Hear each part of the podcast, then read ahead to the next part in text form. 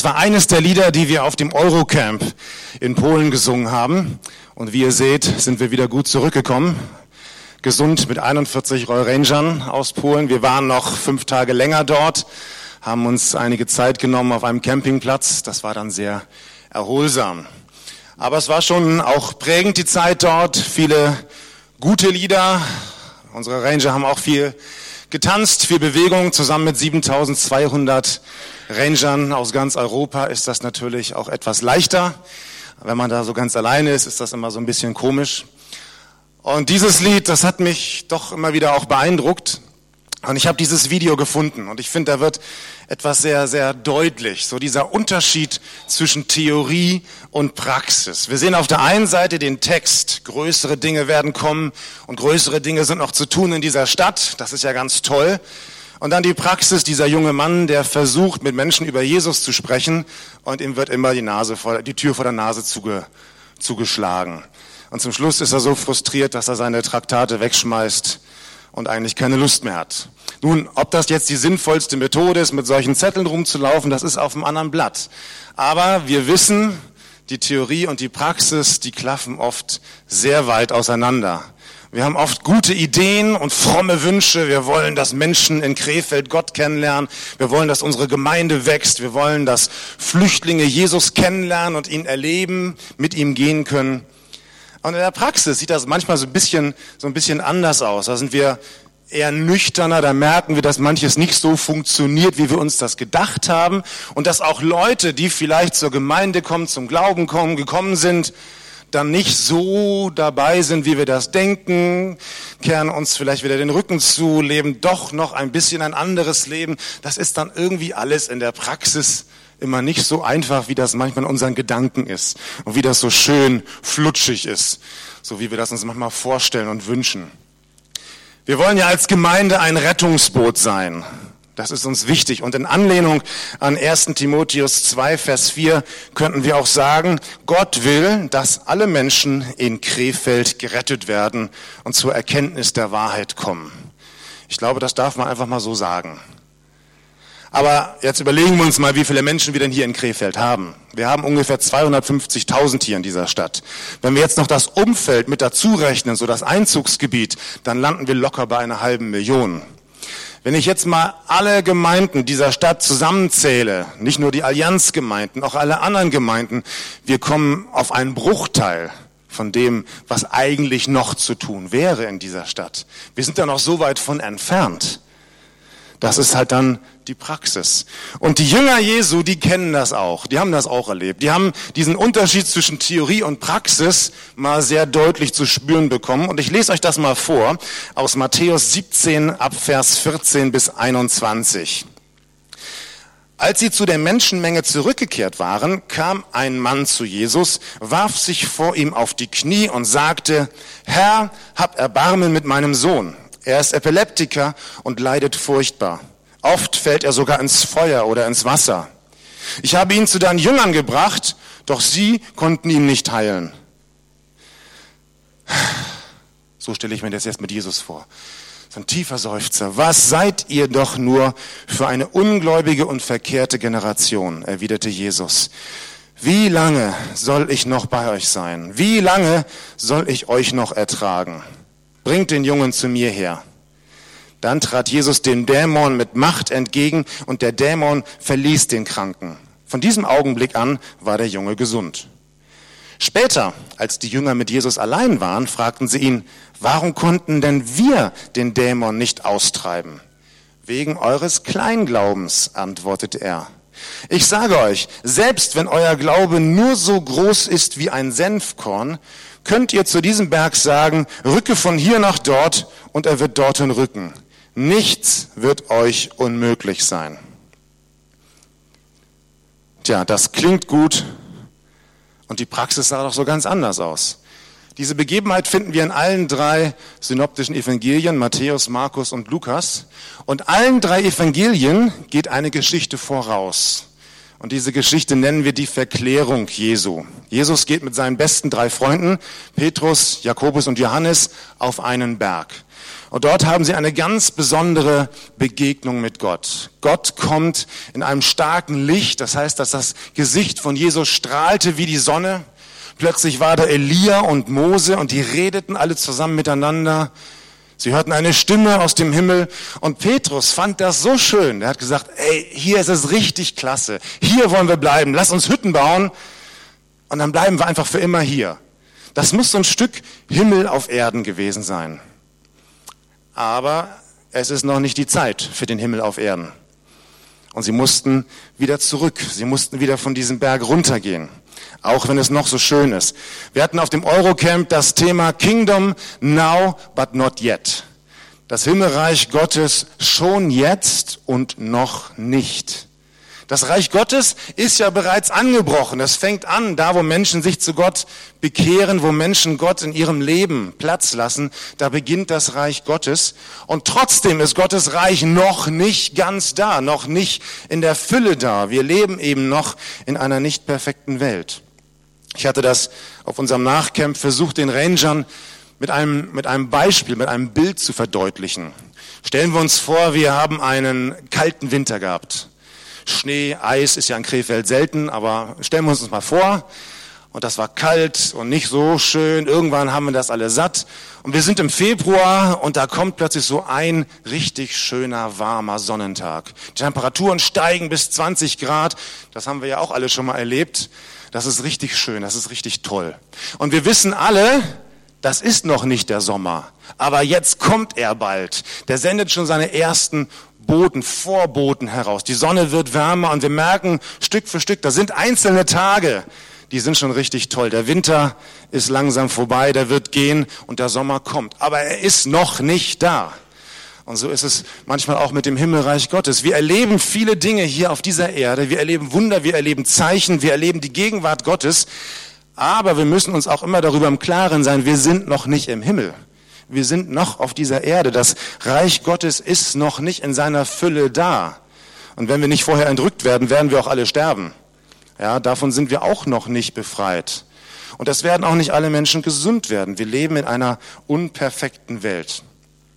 Und genauso ging das auch bei den Jüngern. Die hatten ein richtig tolles Erlebnis, ein schönes Erlebnis, kamen runter und dann trafen sie auf die anderen Jünger.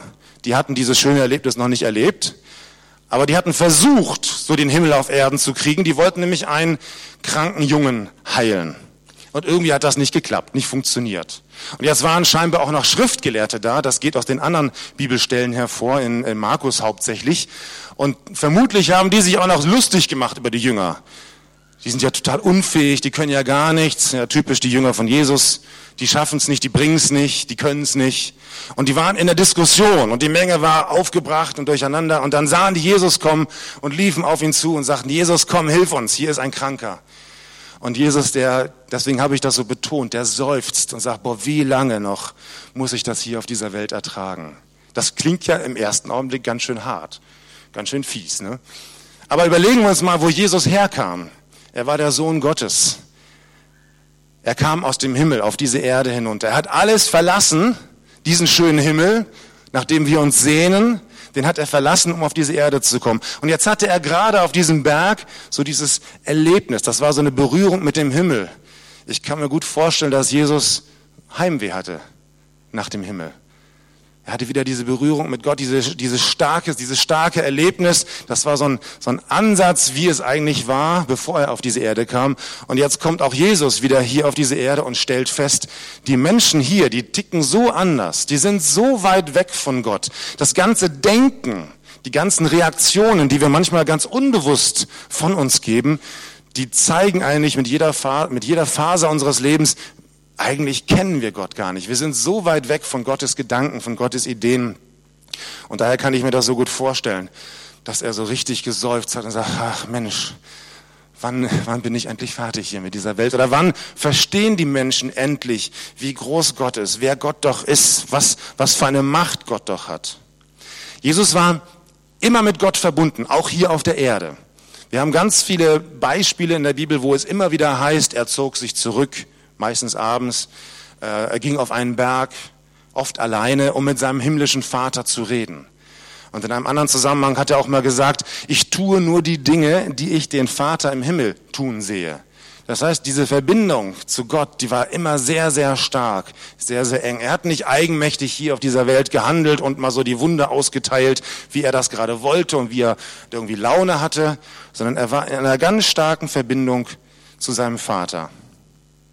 Ich möchte an dieser Stelle jetzt nicht auf die Krankheit des Jungen eingehen. Man kann jetzt darüber streiten, ist Krankheit dämonisch oder nicht äh, und all solche Dinge. Das ist jetzt mal nicht das Thema, sondern ich möchte darauf eingehen, auf diese Tatsache, dass die Jünger es nicht geschafft haben, diesen Kranken gesund zu machen.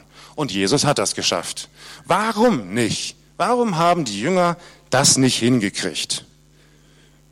Jesus antwortete, weil ihr kleingläubig seid oder keinen Glauben hat, je nachdem, welche Bibelübersetzung man liest.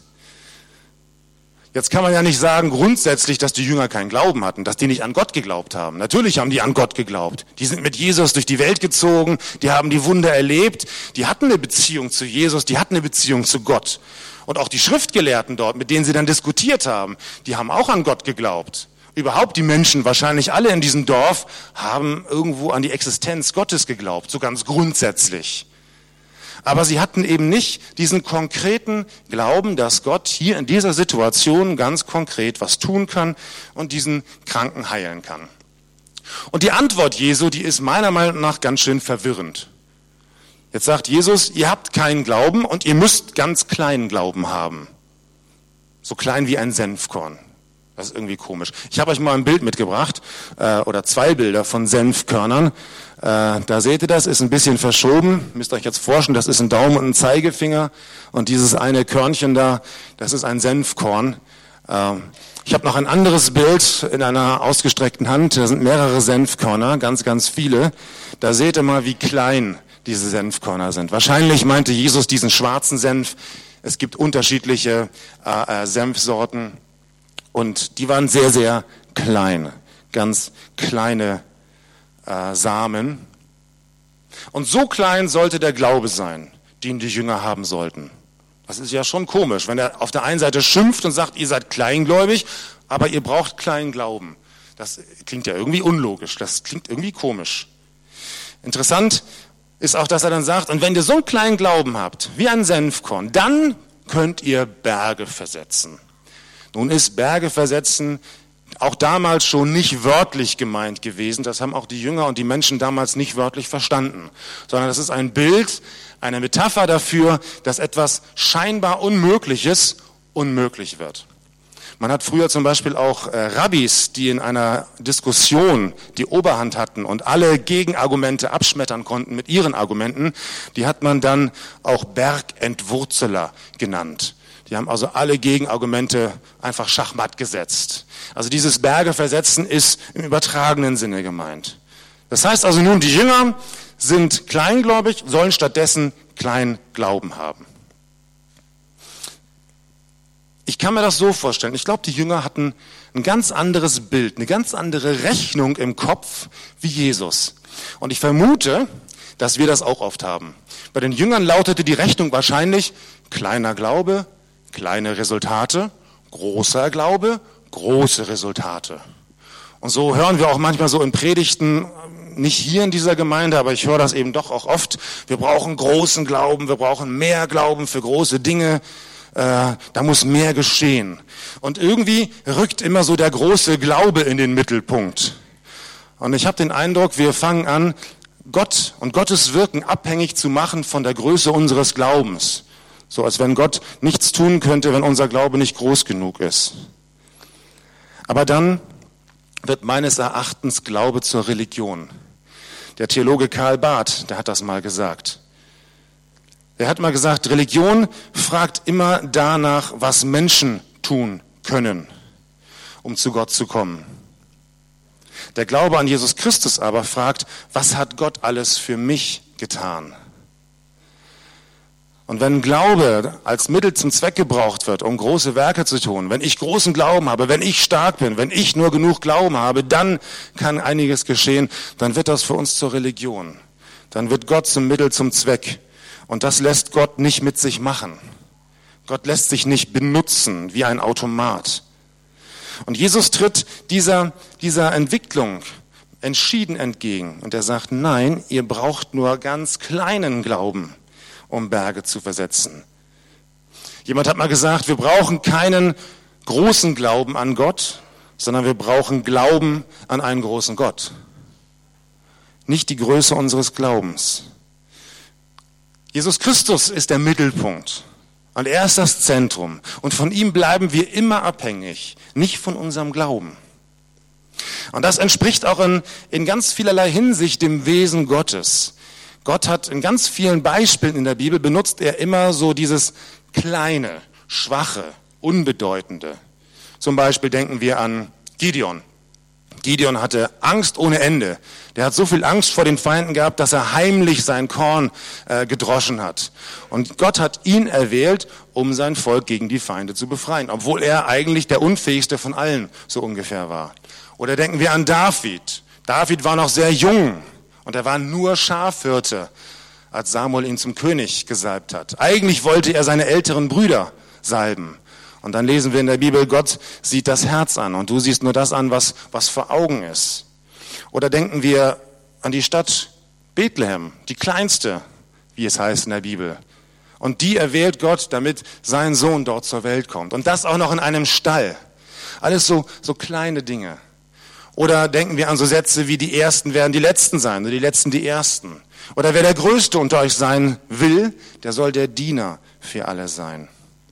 Also bei Jesus geht es irgendwie nicht so sehr darum, dass wir alles besser machen, größer machen, schneller, höher, weiter, unsere Leistung, die allein zählt, sondern er ist irgendwie ein Freund der kleinen Leute, der kleinen Anfänge. Er ist ein Freund des Glaubens, der nur so groß ist wie ein Senfkorn.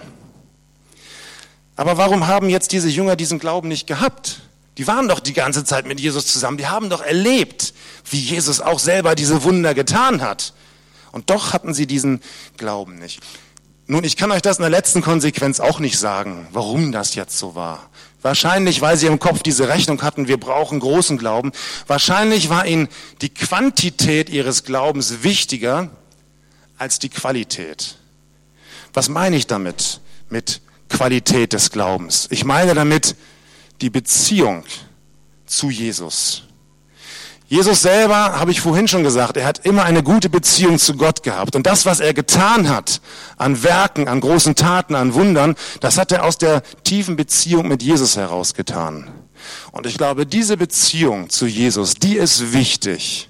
Und wenn die fehlt, dann können wir uns auf den Kopf stellen mit irgendwelchen Zeichen und Wundern und Gebeten. Wir brauchen diese Nähe, diese intime Beziehung zu Jesus. Und wenn wir über Beziehung reden, dann sprechen wir ja auch nicht von einer großen Beziehung, sondern wir sprechen von einer guten Beziehung, von einer intensiven Beziehung. Also alles Qualitätsbegriffe. Es geht um die Qualität mit Jesus, nicht um die Größe unseres Glaubens, mit der wir dann Gott beeindrucken können oder meinen, ihn beeindrucken zu können. Wenn ich eine oberflächliche Beziehung zu Jesus habe, dann, dann habe ich Glauben, um, dann will, oder ich will Glauben haben, um große Wunder zu tun, um hier und da was zu tun, Heilungen und großartige Spektakel. Ich will alle Probleme wegbeten. Und das wird so zum, zum Mittel vom Zweck, zum, als Mittel zum Zweck benutze ich den Glauben, um irgendwie Großes zu tun. Und für mich ist das ein Beispiel, ein sehr gutes Beispiel aus der Bibel ist Mose, was Mose erlebt hatte, als er das Volk Israel aus Ägypten herausgeführt hat. Da standen sie nun vor dem Schilfmeer und kamen nicht weiter. Es war ein Riesenproblem vor ihnen. Und hinter ihnen das zweite Problem, die Ägypter, die sich plötzlich überlegt hatten, nee, wir lassen die Israeliten doch nicht ziehen. Die brauchen wir als Sklaven, die holen wir uns wieder zurück. Vorne ein Problem, hinten ein Problem. So, wenn ich jetzt so ein Mose wäre, der oberflächlichen Glauben hat zu Gott, dann würde ich sagen, so, wir beten das ganze Schilfmeer einfach weg. So, so sind wir manchmal an unserem Glauben. Wir meinen, wir müssten alle Probleme wegbeten. Und dann ist gut, dann wäre das ein Zeichen dafür, dass Gott mit uns ist. Aber Gott hatte ganz andere Pläne. Zum ersten Mal hat er die Israeliten mitten durch das Schilfmeer hindurchgeführt, also mitten durch das Problem. Und das ist ja auch das, was, was David in dem Psalm 23 sagt. Und wenn ich auch im dunklen Tal wandere, bist du Gott bei mir du begleitest mich. Das ist ganz oft Gottes Prinzip, dass er die Probleme nicht wegnimmt, sondern dass er uns hindurchführt. Das ist der erste Punkt. Aber das zweite Problem mit den, mit den Ägyptern hinter ihnen, das war ja noch da. Und die haben dasselbe versucht, sind auch in diesen Weg hineingegangen, der scheinbar trocken war im Schilfmeer. Und dann hat Gott das Wasser wieder zurückkommen lassen und sie sind alle ertrunken. Und das Problem war auch gelöst. Das heißt, dieses Schilfmeer, was eigentlich ein Riesenproblem war, war letztendlich die Lösung Gottes für Israel. Ja, das haben sie nur am Anfang wahrscheinlich nicht gemerkt. Und wir merken das oft auch nicht, dass unsere Probleme, die wir haben, oft ein Teil der Lösung sind. Nur Gottes Wege sind eben manchmal anders als unsere Wege. Er will manchmal anders handeln, als wir das tun. Und deswegen ist das kein Zeichen von fehlendem Glauben, wenn irgendwas nicht geschieht, sondern es ist vielleicht eher ein Zeichen, dass wir keine Ahnung haben, was Gott eigentlich tun will, was eigentlich gerade Gottes Plan ist. Und deswegen denke ich, ist das wichtig dass wir Gott kennen und herausfinden, was will er eigentlich, dass wir diese Beziehung zu Jesus haben. Interessant in dieser Geschichte ist auch, dass Jesus kurz vorher, bevor er auf diesen Berg steigt, seinen Jüngern zum ersten Mal erklärt, dass er leiden und sterben muss. Und nach dieser Begebenheit erzählt er es ihnen ein zweites Mal, kommt auch in allen drei Evangelien vor. Ja, wie bringt man das denn zusammen?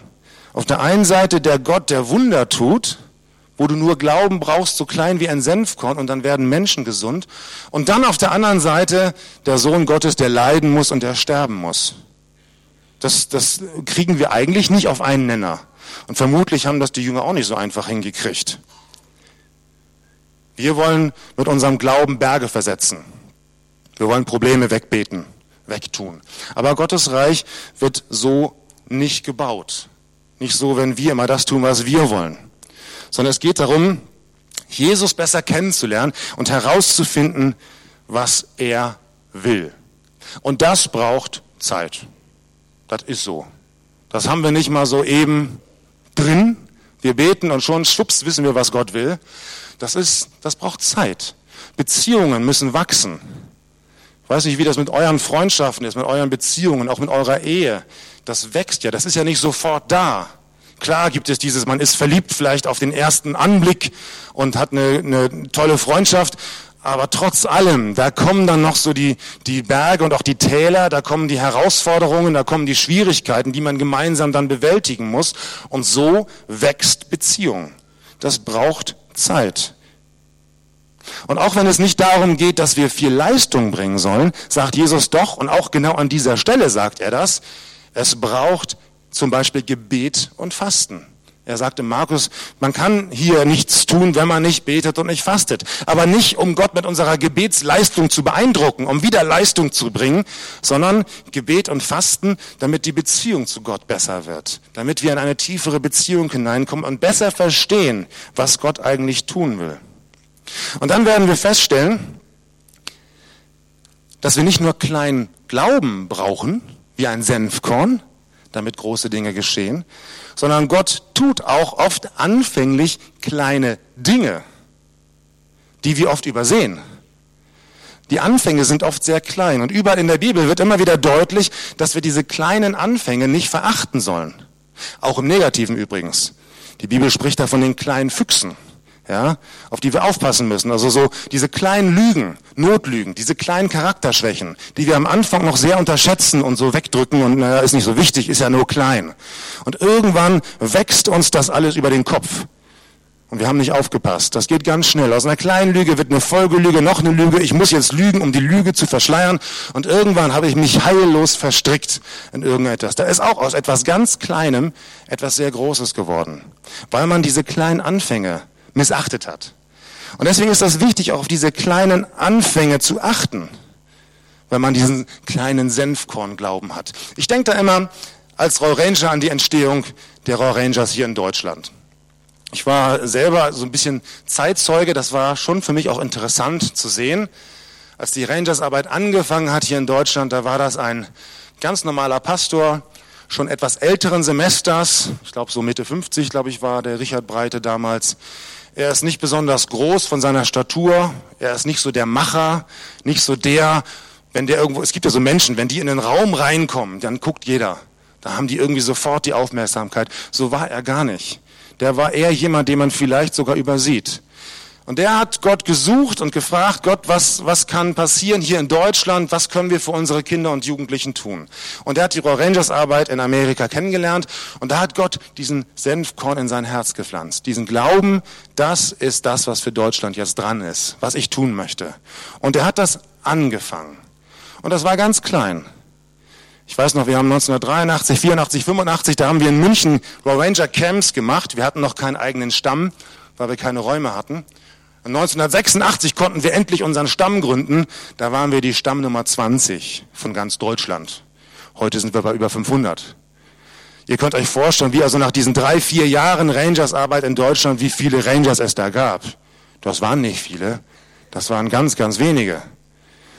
Also zeitweise, glaube ich, waren die Rangers in Deutschland weniger als unser Stamm heute in Krefeld Mitglieder hat.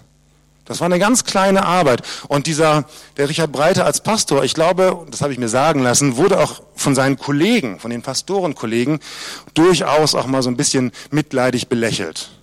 Was er da als Pfadfinderchen da so machen will, wenn er da mit seiner Kluft ankommt und was soll das eigentlich?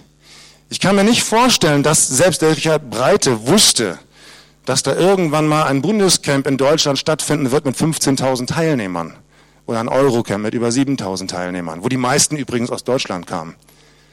Ich glaube nicht, dass er das alles wusste, aber es war dieses kleine Senfkorn, dieser kleine Glaube, dieser kleine Gedanke, den Gott ihm gegeben hat und er hat diesen Gedanken treu weitergeführt. Er war in dem, was er tat, treu, auch wenn das auch nur kleine Schritte waren, nur kleine Dinge, die er getan hat oder scheinbar kleine Dinge. Aber er hatte dieses, dieses Feuer, dieses, dieses, das, was Gott hineingegeben hat, was Gott hineingepflanzt hat, das hatte er in seinem Herzen. Und daraus ist heute eine riesengroße Arbeit, eine sehr erfolgreiche Arbeit in Deutschland geworden, die er selber gar nicht mehr leitet. Das ist dann eigentlich schon unter seinem Nachfolger erst so richtig groß geworden. Aber das ist, das ist für mich dieses Beispiel. Gott gibt den Glauben, diesen Senfkornglauben, der manchmal ganz klein ist, aber er fängt auch manchmal ganz klein an. Und wir übersehen das immer und fragen uns, wo sind die großen Wunder Gottes? Ich glaube, die großen Wunder, die erlebt man nur dann, wenn man auch im Kleinen treu ist. Weil erst dann kann uns Gott auch über Größeres setzen.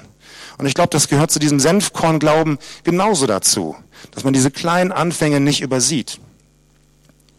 Ich denke, es kommt nicht darauf an, wie groß unser Glaube ist oder wie groß unser, unsere Taten sind. Wir dürfen aber jetzt auch nicht in das andere Extrem verfallen und denken, alles was groß ist, ist schlecht oder große Dinge, die wollen wir nicht haben oder wir brauchen gar nichts mehr dafür zu tun. Natürlich sollen wir wachsen im Glauben. Natürlich sollen wir zunehmen. Natürlich möchte Gott, dass unsere Gemeinde wächst. Natürlich sollen wir weitergehen. Und wir haben auch Beispiele in der Bibel, wo das so war. Apostelgeschichte. An einem Tag bekehrten sich 3000 Leute. Wenn wir das mal in Krefeld erleben würden. Die passen nicht mehr ins Seitenweberhaus rein. Da müssen wir zwei Gottesdienste im Seitenweberhaus machen, um allein die Neubekehrten zu betreuen. Ja? Also, wir brauchen keine Angst vor Größe haben. Aber es fängt meistens im Kleinen an. Bei den Jüngern ja auch. Die haben tagelang zusammen gebetet als Jünger, zusammen in dem kleinen Obergemach, wie, es, wie wir es nachlesen können. Wenn Gott etwas tut und Wunder geschehen und großartige Dinge passieren, ist das eben nicht ein Ergebnis unserer Leistung oder der Größe unseres Glaubens, sondern es ist immer Gottes Souveränität. Er ist das Zentrum und wir wollen entdecken, was er tun will. Das ist das Entscheidende. Jetzt mal konkret die Frage, was können wir denn jetzt in Krefeld tun? Was, was sollen wir denn in Krefeld machen, damit hier diese Wunder geschehen können? Dass wir auch diesen Senfkorn-Glauben haben, damit Gott hier großartige Dinge tun kann. Und ich denke, zunächst einmal geht es darum, Zeit mit Gott zu verbringen. Und das sollte nichts Ungewöhnliches sein, nichts Besonderes, sondern das sollte eigentlich was Normales sein, was zu unserem Leben dazugehört. Zeit mit Gott zu verbringen, so wie Jesus das auch gemacht hat, um Jesus, um Gott besser kennenlernen zu können, seine Gedanken, seine Wege herauszufinden. Das sollte normal sein für unser Leben. Und dann glaube ich, dass Gott in dieser Gemeinde jetzt speziell schon ganz, ganz viele Anfänge geschenkt hat. Ganz, ganz viele Senfkornwerke, sage ich jetzt mal, so nenne ich das mal, die sind ja schon da. Wir haben heute davon was gesehen. Wenn ich an das Sozialwerk denke, an das Begegnungscafé, an den Deutschunterricht, das fing ja auch alles mal so irgendwie an. Wir haben mal angefangen, irgendwie was gesammelt. Da haben wir festgestellt, da brauchen Leute Deutschunterricht. Dann hat sich Erwin und Edith haben sich hingesetzt und haben eben mal einen Tag Deutschunterricht gemacht. Und daraus sind jetzt vier Tage geworden mit so vielen Teilnehmern. Das war ja alles am Anfang nicht so absehbar. Aber Gott schenkt kleine Anfänge und er gibt uns speziell dann einen Auftrag. Und wenn wir darin treu sind und darin wachsen und Glauben für das haben, was Gott uns anvertraut hat, dann kann das Ganze sich weiterentwickeln. Ich denke an die Kinderkirche, die wir im Stadtwald hatten. Zusammen mit der Puppenbühne Senfkörnchen. Sehr guter Name, ne? Puppenbühne Senfkörnchen. Ja, da ist so viel Potenzial. Da ist so viel, was wir noch heben können, was wir noch nutzen können, was wir schon seit Jahren, seit Jahrzehnten, habe ich mir sagen lassen, auch von dieser Gemeinde veranstalten. Da hat Gott schon so wunderbare Anfänge gegeben. Da können wir weitergehen, da können wir gucken, was macht Gott auch daraus. Wir können treu sein in dem, aber wir dürfen auch diesen Senfkorn-Glauben haben, dass daraus noch viel mehr entstehen kann. Oder ich denke an unsere Jugendarbeit, die wächst. Ich denke an unseren Ranger-Stamm, an den Außenstamm in Grefrath. Ich denke an die Campus-Gottesdienste in, äh, in Nettetal oder auch in Grefrath. Es gibt so viele Bereiche, wo Gott ja schon Anfänge geschenkt hat. Die Frage ist jetzt, wo stehst du? An welcher Stelle? Wo ist dein Platz eigentlich?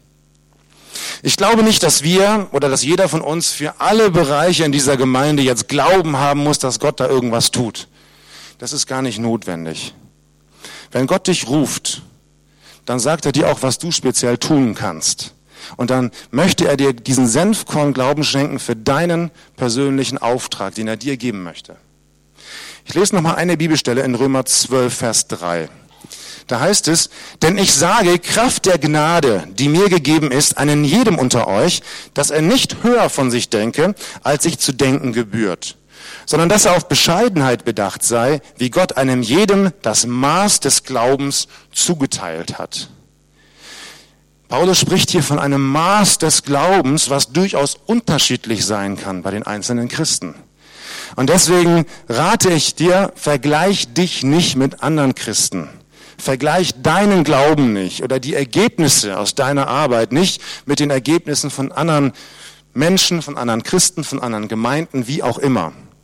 Man kann sich gegenseitig anspornen, ja. Und wenn andere etwas gut machen, dann kann mich das anfeuern, oh, das will ich auch so machen oder das ist eine gute Idee. Aber vergleichen, das lässt uns meistens schlecht dastehen und ist auch überhaupt nicht der Sinn. Das führt uns gar nicht dahin, wo Gott uns haben will. Denn Gott hat uns möglicherweise ein anderes Maß an Glauben gegeben für eine andere Sache. Und danach beurteilt uns Gott. Er beurteilt uns nicht im Vergleich zu anderen Menschen, was die alles geschafft haben. Ich kenne das. Ich habe oft ähm, so Gedanken, wenn ich Menschen sehe, die genauso alt sind wie ich, was die in ihrem Leben schon erreicht haben. Auch im, auch im Gemeindlichen. Da gibt's Leute in meinem Alter, die kannte ich schon als Kind, die sind jetzt in der, in der, in der Leitung des BFP. Da denkst du auch, ja, hm, der hat's in Anführungszeichen geschafft, ich nicht. Oder, oder, oder Leute auch bei den Royal Rangern. Wir haben gleichzeitig angefangen, wir haben zusammen das NTC gemacht. Der eine, der wurde Europakoordinator für ganz Royal Ranger und ich bin Stammleiter. Ja, aber das ist meine Aufgabe hier als Stammleiter. Es ist nicht mein Platz, in Europa zu arbeiten für die Raw Rangers, sondern mein Platz, den Gott mir gegeben hat, der ist hier. Und deswegen beurteilt mich Gott auch nach dem, was ich hier tue. Und er beurteilt auch meinen Glauben nach dem, was er mir an Glauben zugeteilt hat. Also lasst das bleiben mit dem Vergleichen, mit dieser Größe oder was auch immer. Es geht darum, was sagt Gott dir persönlich? Und finde das heraus. Wo ist dein Platz? Was begeistert dich? Ich persönlich habe das erlebt, wenn ich in dem Bereich bin und arbeite, wo Gott mich eigentlich haben will, dann gibt Gott mir Gedanken ist nicht immer alles richtig, alles gut, dann muss ich auch manches aussortieren, manches ist dann auch nicht von Gott, das sind dann meine eigenen Gedanken, aber das lerne ich dann im Laufe der Zeit herauszufinden, was davon sind Gottes Ideen. Und das sind wie so kleine Senfkörner, die gibt er in mein Herz. Und wir fangen an damit zu arbeiten, wir fangen an damit treu zu bleiben. Und dann wächst das Ganze und kann, kann groß werden, kann zu einem großen Baum werden, so heißt es in der Bibel. Das Senfkorn wird auch an einer anderen Stelle mal mit dem Reich Gottes verglichen das auch kleiner ist als alle anderen Samen, die man im Garten so ausstreut. Aber am Ende wird das Reich Gottes ein viel größerer Baum. Dieser Senfbaum ist größer als alle anderen Kräuter im Garten. Also diese kleinen Dinge nicht verachten und versuch herauszufinden, was ist dein persönlicher Platz? Wo will Gott dich haben? Und dann bleibt nur noch eine einzige Frage. Und mit dieser Frage möchte ich euch in diesen Sonntag entlassen. Und das ist unser Ranger Motto. Bist du bereit? Willst du das eigentlich? Vielleicht ist das der größte Knackpunkt. Dass wir zwar sagen, ja, wir wollen Gottes Wunder sehen, wir wollen dies und wir wollen jenes, aber bist du bereit, herauszufinden, was Gott von dir persönlich will und bist du dann auch bereit, das zu tun und an dem Platz zu stehen? Ich glaube, wenn wir das alle tun, wir werden eine Menge erleben in unserer Gemeinde. Und wir werden erleben, wie diese kleinen Senfkörner groß werden, wie dieser kleine Glaube auch wächst und wie auch die Ergebnisse unseres Glaubens auch wachsen werden. Aus diesem kleinen Glauben, aus dieser Beziehung mit Jesus Christus heraus, aus dieser engen Beziehung, aus dieser guten Beziehung. Aber die Frage, willst du das? Herr Jesus Christus, ich danke dir, dass du unser Gott bist. Ich danke dir, dass du im Zentrum stehst, im Zentrum unserer Gemeinde und du sollst auch im Zentrum unseres Lebens stehen. Es geht nicht um uns. Es geht nicht um unsere Gemeinde, sondern es ist deine Gemeinde. Es geht nicht um das, was wir tun, sondern um das, was du durch uns tun kannst und tun möchtest. Jesus, wir wollen abhängig bleiben von dir. Und wir wollen hören, was du uns zu sagen hast. Jesus, wir beten, dass du uns hilfst, dass wir Glauben haben für das, was du uns zutraust, für die Aufgaben, die du uns aufträgst. Dafür wollen wir Glauben haben. Und du schenkst ihn uns. Und wir müssen nicht groß sein. Wir müssen nicht groß von uns denken, sondern wir denken groß von dir. Denn du bist ein großer Gott. Und du kannst mit diesen kleinen Dingen, mit diesem kleinen Glauben so viel tun und so viel anfangen. Herr Jesus, ich segne alle die Menschen, die jetzt zugehört haben. Und ich möchte dich bitten, dass du zu jedem Menschen sprichst, dass du jedem Menschen einen Auftrag gibst, einen, einen Gedanken schenkst, eine Berufung schenkst. Es kann nicht sein, dass Christen hier unter uns sitzen, die nicht wissen, wo ihr Auftrag ist, wo ihr Platz ist, was ihre Berufung von dir ist. Denn du hast für jeden einen Platz, du hast für jeden einen Auftrag. Und ich segne auch alle die Werke, die wir haben, hier in dieser Gemeinde, in den anderen Gemeinden, in Krefeld, überall wir möchten das segnen und wir möchten dich bitten, dass du aus diesen kleinen, oft bescheidenen Anfängen, dass du etwas Großes entstehen kannst zu deiner Ehre, dass Menschen dich kennenlernen können und dass es eben nicht nur eine Handvoll von Christen in dieser Stadt gibt, sondern dass es viele werden, viele, viele mehr dazukommen, dass dein Reich hier in dieser Stadt gebaut werden kann und größer wird, dass Menschen dich kennenlernen und dich lieben lernen und ein Leben mit dir leben können. Jesus, wir wollen dir sagen, ich möchte dir sagen, ich bin bereit dazu. Und da, wo wir oft noch nicht bereit sind, wo unsere eigene Bequemlichkeit im Wege steht, unsere Gewohnheit, vielleicht auch unsere Tradition, da möchte ich dich bitten, Heiliger Geist, dass du dein Werk tust und dass du aufräumst, dass du all diese äh, Hindernisse beiseite räumst und dass wir selber uns von dir gebrauchen lassen, dass wir uns dir zur Verfügung stellen und dass du mit uns großartige Dinge tun kannst. Aber wir wollen bereit sein, klein anzufangen. Und wir wollen bereit sein, diesen kleinen Glauben zu haben. Wir wollen diese enge Beziehung zu dir. Danke dafür, Jesus. Danke für diesen Tag. Danke für diesen Sonntag. Und wir sind gespannt, was du mit uns in diesem Jahr noch tun wirst. Wir legen unser Leben und die Gemeinde in deine Hände. Amen. Amen.